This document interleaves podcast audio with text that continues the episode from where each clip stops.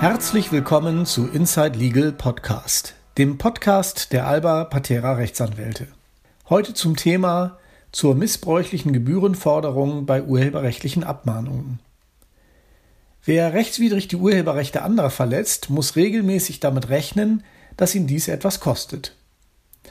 So kann der Rechteinhaber nicht nur aufgrund der ihm entgangenen Lizenzen Kompensation verlangen, auch die Übernahme der Rechtskosten, welche er zur Verfolgung der Verletzungstat aufwenden muss, sind grundsätzlich Teil seines Schadensersatzanspruchs. Es gibt aber Ausnahmefälle wegen missbräuchlichen Ausnutzens dieses Grundsatzes und dann muss die Gebührennote sogar von einem rechtswidrig handelnden Verletzer nicht unbedingt ausgeglichen werden. Der Bundesgerichtshof hat dazu in einem Versäumnisurteil vom 28.05.2020 Stellung bezogen. Der Rechtsanwalt ist Organ der Rechtspflege. Er hat sich redlich zu verhalten. Diese Redlichkeit wird allerdings durchbrochen, wenn sich Rechtsanwälte erkennbar derart organisieren, dass sie aus dem Abmahnwesen ein Geschäftsmodell in eigener Regie, so der Bundesgerichtshof, entwickeln. Der Senat weist insoweit auf die Grundsätze zum unlauteren Abmahnwesen im Wettbewerbsrecht hin.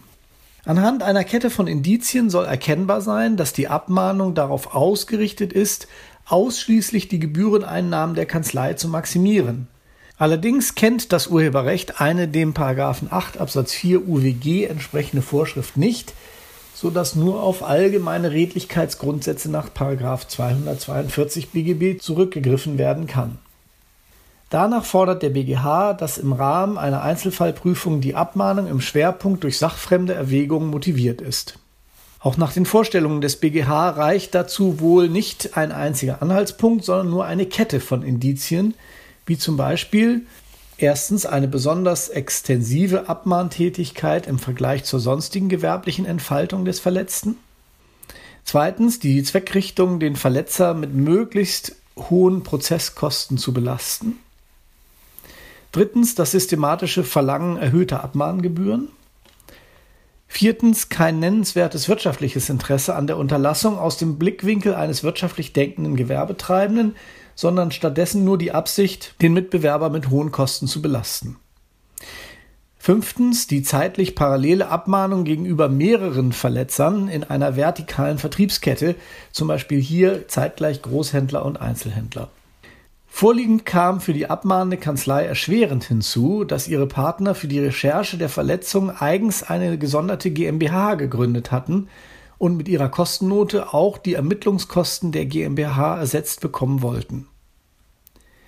Zwar kann nicht ernsthaft darüber gestritten werden, dass einem statischen Abmahnmodell mit hohen Pauschalgebühren zum alleinigen Zweck der Kassenfüllung von Kanzleien ein Riegel vorgeschoben werden muss, dennoch verdient der Richterspruch aus Karlsruhe Kritik. Denn der Senat hätte andere Wege finden können, den Gebührenforderungen vorliegend einen Strich durch die Rechnung zu machen. So hätte man den Rechtsmissbrauch auch allein an den berufsrechtlich neuralgischen Punkten der separaten Ermittlungs GmbH und deren Kostenpauschale feststellen können, statt auf die subjektiven Zweckmotive der Kanzlei zu schauen. Denn die Tatsache, dass die klagenden Anwälte zugleich Geschäftsführer und Gesellschafter einer sogenannten Recherche GmbH zur Aufdeckung von Verletzungen waren, war gegebenenfalls berufsrechtlich nach 43a Bundesrechtsanwaltsordnung zu ahnden. Ähnlich so auch schon der BGH in einem Urteil vom 11.01.2016. Zwar hat der Bundesgerichtshof dies als weiteres maßgebliches Indiz durchaus gewertet, aber diesem Punkt hätte schlichtweg der Vorrang vor weiteren Wertungspunkten eingeräumt werden müssen. Denn man wird einem Urheber grundsätzlich ja nicht absprechen dürfen, durchaus extensiv abmahnen zu lassen, wenn doch die Rechtsverletzung an verschiedenen Stellen der Vertriebskette unzweifelhaft vorhanden ist. Soll sich denn jedes Gericht, welches über Abmahngebühren zukünftig zu entscheiden hat, als eine Art Ersatzunternehmer Gedanken darüber machen müssen, ob das Interesse an der Untersagung für eine Musikgruppe, einen Schallplattenlabel, einen Verlag oder einen Filmproduzenten angesichts der eigenen wirtschaftlichen Entfaltung dieser Urheberrechtsinhaber wirtschaftlich auch wirklich sinnvoll erscheint? Und kann es denn wirklich ein Indiz für einen Rechtsmissbrauch sein, wenn ein Vertriebsunternehmen, welches nachweislich rechtswidrig Raubkopien verbreitet, eine durchaus hohe Kostennote trifft?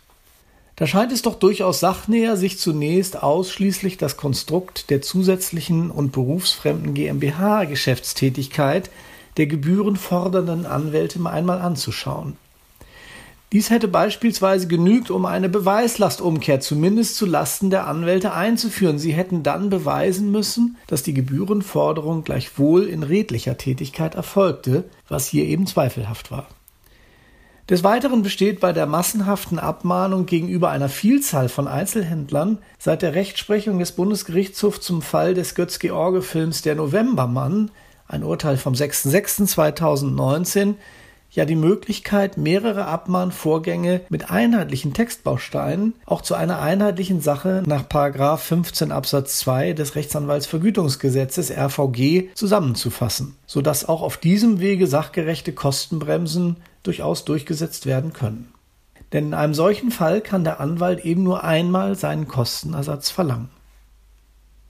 Unser Praxistipp Gehen Sie als Rechteinhaber mit seriösen Kanzleien zielgerichtet und treffsicher gegen Rechtsverletzungen vor. Und für Adressaten von Abmahngebühren, wir prüfen gerne die Rechtmäßigkeit der Kostennote, die Sie ins Haus bekommen haben. Vielen Dank für Ihre Aufmerksamkeit. Für weitere Informationen besuchen Sie uns bitte jederzeit gerne auf www.albapatera.com. Herzlich willkommen zum Podcast der Alba Patera Rechtsanwälte. Heute mit einem Thema aus dem Arbeitsrecht, gebunden in der Crowd. Arbeitnehmer kann auch werden, wer Crowd-Aufträge. Herzlich willkommen zu Inside Legal Podcast, dem Podcast der Alba Patera Rechtsanwälte. Heute mit einem Thema aus dem Arbeitsrecht. Gebunden in der Crowd. Arbeitnehmer kann auch werden, wer sogenannte Crowd-Aufträge auf Ausschreibungsplattformen annimmt. Erstmals hat das Bundesarbeitsgericht mit einer Entscheidung vom 1.12.2020 den arbeitsrechtlichen Status von sogenannten Crowdworkern in den Fokus gerückt. Angesichts der Umbrüche in der Art und Weise, wie Dienstleistung heutzutage und in welchen Umfeldern beansprucht wird, kommt die Entscheidung zur rechten Zeit und ihr kommt erhebliche Bedeutung zu. Im Internet finden Menschen, die auf der Suche nach bezahlter Arbeit für vielfältige Tätigkeiten sind, unter anderem Crowdsourcing-Unternehmen. Solche Unternehmen zeichnen sich dadurch aus, dass sie traditionell interne Teilaufgaben von Unternehmen in deren Auftrag an eine Gruppe freiwilliger User über standardisierte Software wie zum Beispiel Apps auslagern. Die Aufgaben werden dann oft auch über diese Apps abgewickelt und auch bezahlt.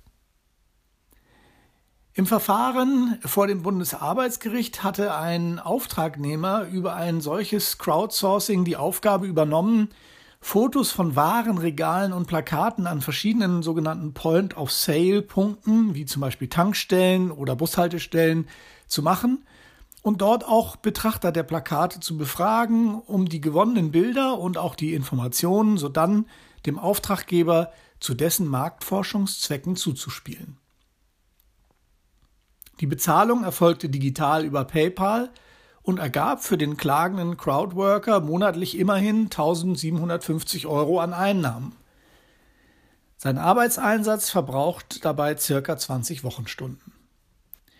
Grundlage der Dienstleistung war eine Rahmenvereinbarung ohne Auftragsvolumen mit dem Crowdsourcing-Unternehmen. Der Crowdworker war nicht verpflichtet, bestimmte Aufträge zu übernehmen. Er konnte frei entscheiden, wann, wo, bei welcher Gelegenheit und wie oft er die App zur Wahrnehmung der Aufträge benutzen wollte. Mit den Kunden der marktforschenden Plattform, den Markenartiklern, war kein Vertragsverhältnis vorgesehen. Und der Crowdworker war auch nicht zu einer höchstpersönlichen Leistung verpflichtet, er konnte beliebige Dritte zur Erledigung seiner Arbeit mit Gutschrift auf sein Konto einsetzen. Ebenso unterlag der Crowdworker keinem Wettbewerbsverbot, er konnte auch für beliebige Dritte tätig werden, sogar für eine Konkurrenz.